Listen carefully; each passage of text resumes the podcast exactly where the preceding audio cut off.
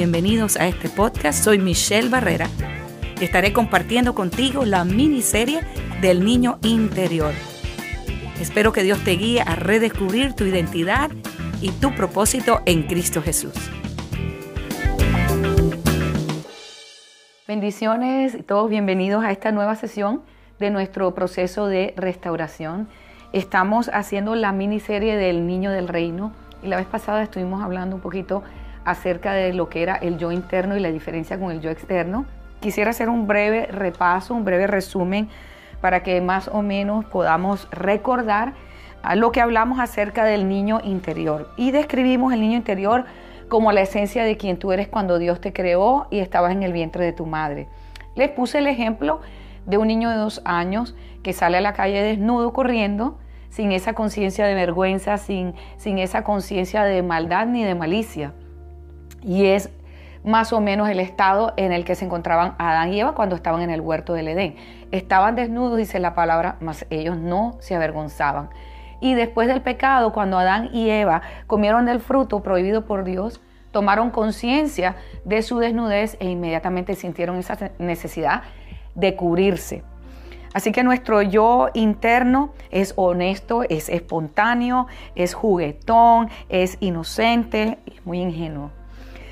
Y ahora quiero compartirles un poquito acerca del yo externo. Y quiero que se imaginen ese niño creciendo en la vida, puede ser tú mismo, tú misma, y enfrentándote a un mundo real, a un mundo de cosas buenas, de cosas malas, de cosas muy malas, un mundo donde hay dolor, donde hay adversidad, cualquiera que haya sido tu entorno familiar o social, mientras tú estabas creciendo y te estabas desarrollando, todas las circunstancias que te rodean te afectan de alguna manera y la forma como tú vas respondiendo, y esto es una explicación bastante simplista, pero para que ah, todos la puedan entender, tú vas respondiendo poco a poco a tu entorno y a tu medio ambiente, eso combinado a factores de tu temperamento, eh, a factores sociales, culturales, tradiciones, genética, herencia, etcétera, etcétera pero básicamente lo que se va formando y vamos a, formando en el exterior para relacionarnos con el mundo que nos rodea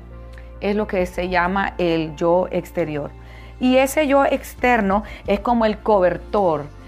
Imagínate que ah, cuando tú estás con la gente que tú tienes confianza de tu familia, en tu casa, tú eres esta persona que eres espontánea, que tienes confianza para ser tú mismo, pero de repente sales a la calle y te ves con el vecino e inmediatamente adoptas una actitud, hola, buenos días, sí, ¿cómo está? ¿Cómo le ha ido? Y estás en tu mejor comportamiento.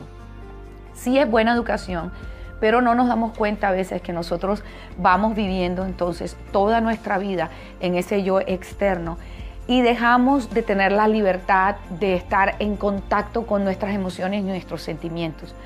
¿Qué ocurre? Que la vida va transcurriendo y vamos teniendo heridas, vamos, vamos pasando traumas y lo que hacemos es que nos acostumbramos a poner una tapa encima de eso, a echarle tierra y, sentimos que tenemos que seguir adelante en esta fabricación de este yo externo, porque todo tiene que estar perfecto, es la imagen, es el cobertor de tu vergüenza, y tú quieres olvidar todos esos sentimientos horribles que te produjo esa situación, y no quieres tener más en tu mente consciente la memoria dolorosa. Entonces vas pasando todas esas memorias a un archivo en tu inconsciente y eso es, se va quedando guardado en el niño interior. Mientras tanto, tú vas madurando, vas pasando por las etapas de desarrollo y ah, vas fabricando esta persona y vas poniendo capas y capas, también conocidos como mecanismos de defensa, y la palabra lo llama fortalezas mentales, donde tú desarrollas una forma X de relacionarte con una persona que es una figura de autoridad, una forma X de desarrollar eh, eh, el rol de esposa o el rol de esposo o el rol del buen hijo. Empiezas a, adoptar roles en la vida y vas perdiendo ese contacto con, con, el niño interior, que es la verdadera esencia de quien tú eres y el verdadero diseño que Dios creó cuando tú fuiste concebido en el vientre de tu madre. Entonces quiero que hagamos una, una pequeña evaluación y voy a hacer unas preguntas a ver qué también sientes tú que tú puedes identificar qué pertenece al niño externo o al yo externo, al yo externo, perdón, y qué pertenece al niño interno. Entonces yo les voy a, a leer unas declaraciones y ustedes analicen y luego yo les voy a decir de qué se trata, ¿ok? A ver, la número uno es, mi familia es normal, es una familia bastante bien ajustada, vivimos una vida feliz. La número dos es, yo creo que sería increíble si yo pudiera comprarme un auto deportivo rojo. La número tres es, yo no tengo plata para comprarme un auto deportivo rojo. La número cuatro es, me sentí herido hoy cuando alguien se burló de mí. Me hicieron una broma, me hizo sentir muy mal. La número cinco es, me siento solo cuando no me llamas, cuando no me atiendes. La número seis es, es tu culpa que tengamos problemas. La número siete, encantado de conocerle. La número ocho, me gustaría comerme un bistec bien cocido esta noche para la cena. La número nueve, te amo. La número diez, te odio. La número once, hoy me siento muy deprimido. Bueno, no sé cómo fue la evaluación que ustedes hicieron, pero quiero enseñarles un poquito de cómo nosotros podemos identificar cuándo es nuestro niño interior hablando o cuándo es nuestro yo externo fabricado hablando. Y por lo general, el niño interior es el que expresa sentimientos. Cuando nosotros decimos, me sentí excluido, me sentí avergonzado, me sentí solo, me siento rechazado. Cuando somos capaces de identificar sentimientos, estamos permitiéndole a nuestro niño interior que exprese la realidad de sus emociones. Y todas las emociones son válidas. Eso no significa que nuestra vida debe estar dirigida por nuestras emociones. Pero debemos aprender a validar nuestros sentimientos y nuestras emociones, porque ellas son parte de la esencia de nuestro ser. Y si nosotros pretendemos que ellas no están allí, porque nos han enseñado en la sociedad que debemos comportarnos de cierta manera, que debemos ah, fabricar una imagen para ser aceptados, que debemos eh, conducirnos de cierta forma porque eso es lo que es aceptado socialmente. Entonces, no nos estamos dando cuenta que poco a poco estamos dándole la espalda y abandonando a nuestro niño interior. Y nosotros tenemos una necesidad innata de validar nuestros sentimientos y de reconocer nuestros sentimientos. Yo recuerdo la primera vez que tuve en mis manos una hoja que estaba titulada El vocabulario de los sentimientos. Hoy en día usted la puede buscar en, cualquier eh, página y usted va a encontrar, y le animo a que lo haga. Pero cuando yo la vi la primera vez, no podía creer que existían tantos sentimientos. Porque cuando yo estaba en una situación, o me sentía mal o me sentía bien, o me sentía alegre o me sentía triste pero tuve que aprender a identificar específicamente cómo me estaba sintiendo en determinada situación, ya fuera por la acción de un tercero, ya fuera por una circunstancia que me rodeaba, por, por una situación que aconteció. Y tuve que aprender a validar mis sentimientos y reconocer, wow, me sentí desvalorada con las palabras de esta persona. O oh, qué tremendo. Cuando las personas se ríen y yo entro a un lugar, acabo de darme cuenta que yo me siento rechazada. Entonces, identificar las emociones y los sentimientos que están en tu corazón es la primera manera de reconocer la existencia de tu niño interior y de darle validez y darle valor. Ahora quiero que hablemos un poquito ah, para cerrar el tema de hoy en, acerca del balance que debe haber entre el niño interior y el yo externo.